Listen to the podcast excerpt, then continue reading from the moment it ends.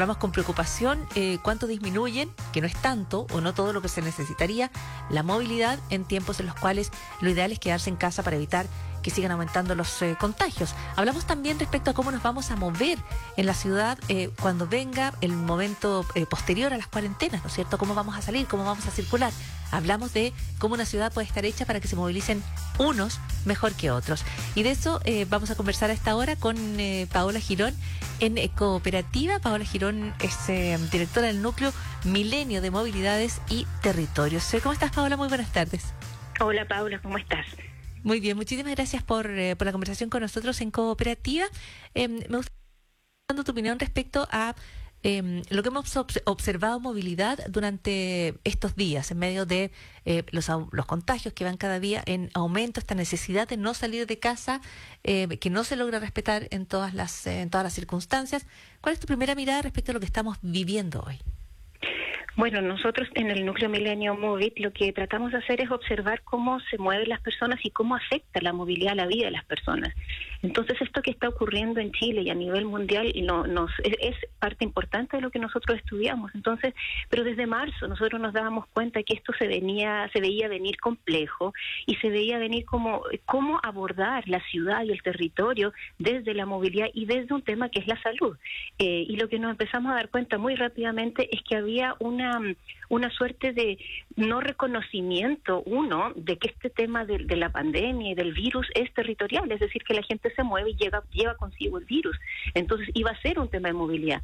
Y por otro lado, que nuestra población es em, altamente vulnerable en muchas partes. Entonces vivimos un sistema em, económico muy vulnerable, donde las personas eh, iban, era, era esperable que con un 30% que se ha salido ahora sobre eh, la informalidad, obviamente iban a tener problemas para, para, para acceder a sus ingresos. Eh, entonces parecía, nos, sorprende un poco la, el poco reconocimiento y conocimiento que hay sobre nuestros territorios y, y quienes habitan nuestros territorios.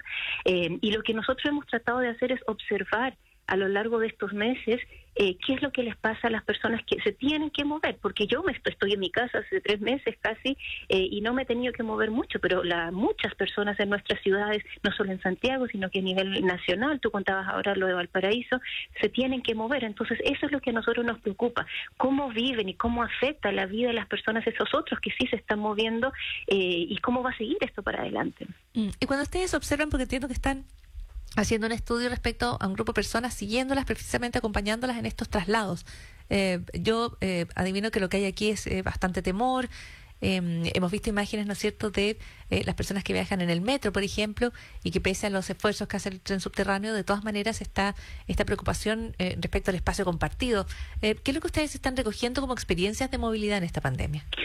Mire, hemos visto distintas cosas porque estamos eh, son etnografías móviles, es decir, que nosotros acompañamos a personas que se están moviendo, pero nosotros no nos movemos, los, los, los acompañamos a veces diariamente, cada dos días, queremos saber cómo es su vida.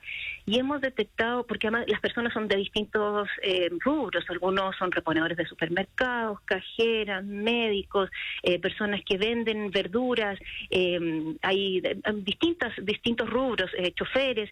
Entonces hemos visto una, una cuatro cosas. Por un lado hay un alto nivel de adaptación, eh, es decir, cómo se adaptan las personas eh, al teletrabajo por algún caso, pero también a, otras cosas que empiezan a suceder.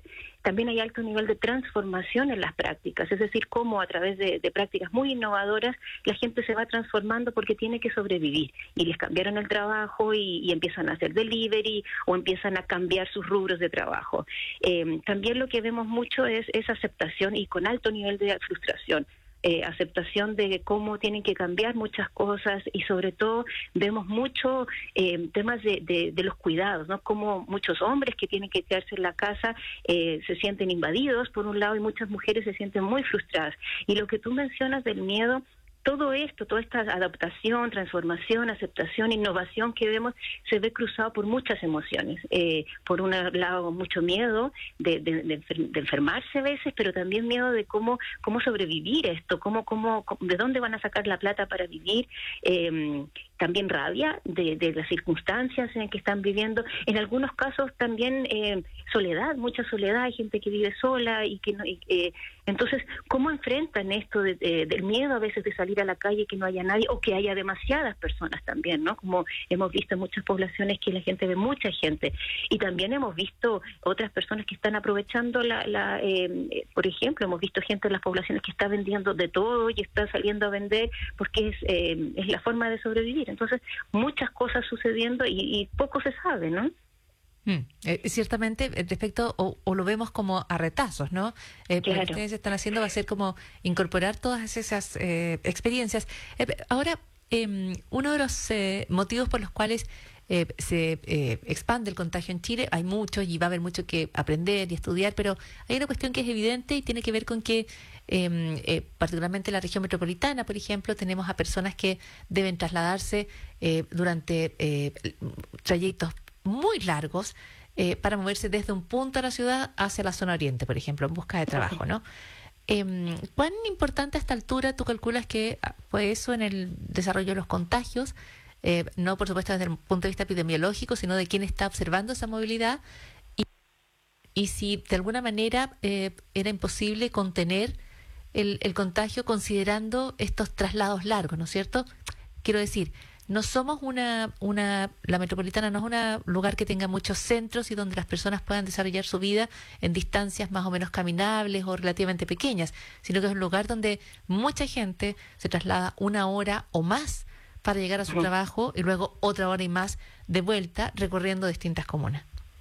Claro, por eso te digo que el tema territorial no fue observado, fue muy extraño. Además que veníamos como atrasados, ¿no? Veníamos viendo lo que estaba sucediendo en Europa con todos los problemas que sucedían y se implementan estas cuarentenas eh, solamente en el cono oriente de Santiago, donde se traslada la mayor parte de la población. Entonces era muy eh, muy ineficaz esa medida porque puede que algunas personas se hayan quedado fijas en sus casas, pero mucha gente iba y venía y probablemente se contagió en ese momento. Entonces, yo creo que nosotros no fuimos lo suficientemente estrictos en las medidas eh, iniciales eh, porque se, sabe, no, no es no, no, no, se requiere un experto en transporte para darse cuenta que las personas se mueven constantemente eh, al al cono, oriente. Entonces, yo creo que las medidas no fueron oportunas y nosotros insistíamos en ese momento, aquí se requiere una mirada territorial. Eh, y aquí hay un, ah, como nosotros eh, hablamos mucho de cómo em, las políticas públicas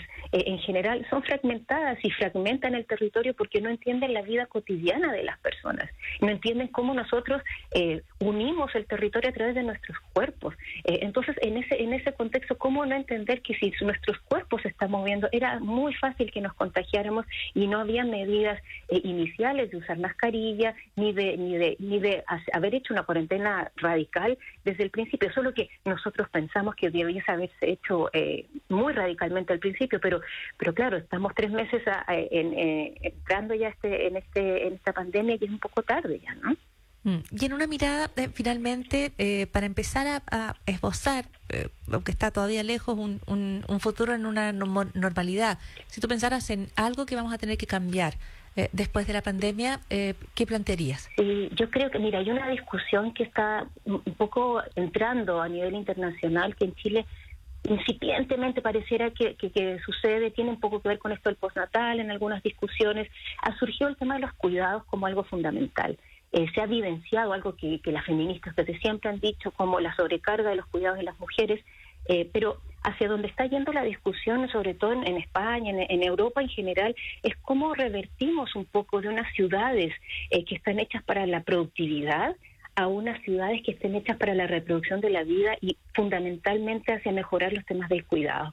Y cómo reforzamos como ciudades em, los cuidados de los niños, de los adultos mayores, las tareas que tienen que ver con la recolección de la basura, por ejemplo, los cuidados de los médicos, todas esas tareas eh, y no individualizarlas, sino colectivizarlas, es decir, que no sea una responsabilidad de remuneración al trabajo doméstico solamente de las mujeres, sino de cómo reconocemos que parte importante de nuestras prácticas territoriales tienen que ver con prácticas de cuidado, de todas estas, estas prácticas que yo te digo, estas actividades.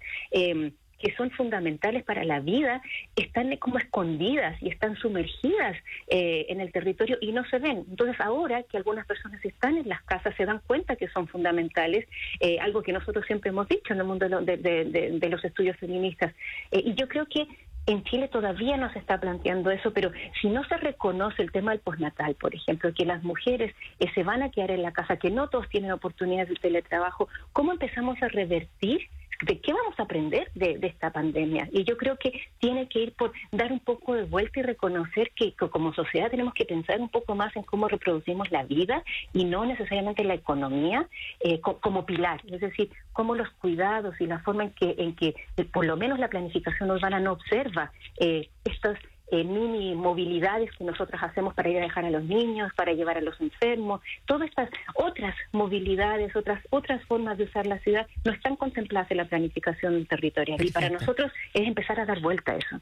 Perfecto, hay que ver no solo una ciudad donde eh, hay una persona que se levanta en la mañana, se va a trabajar y vuelve en la noche, sino una ciudad donde hay que coordinar una familia, el cuidado, traslados a colegios, volver y una serie de otras actividades. Suena, eh, la verdad, interesante y especialmente necesario. Paula Girón, muchísimas gracias. ¿eh? Muchas gracias, Paula.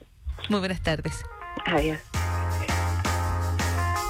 Despedimos aquí esta edición de Hablando de En Cooperativa.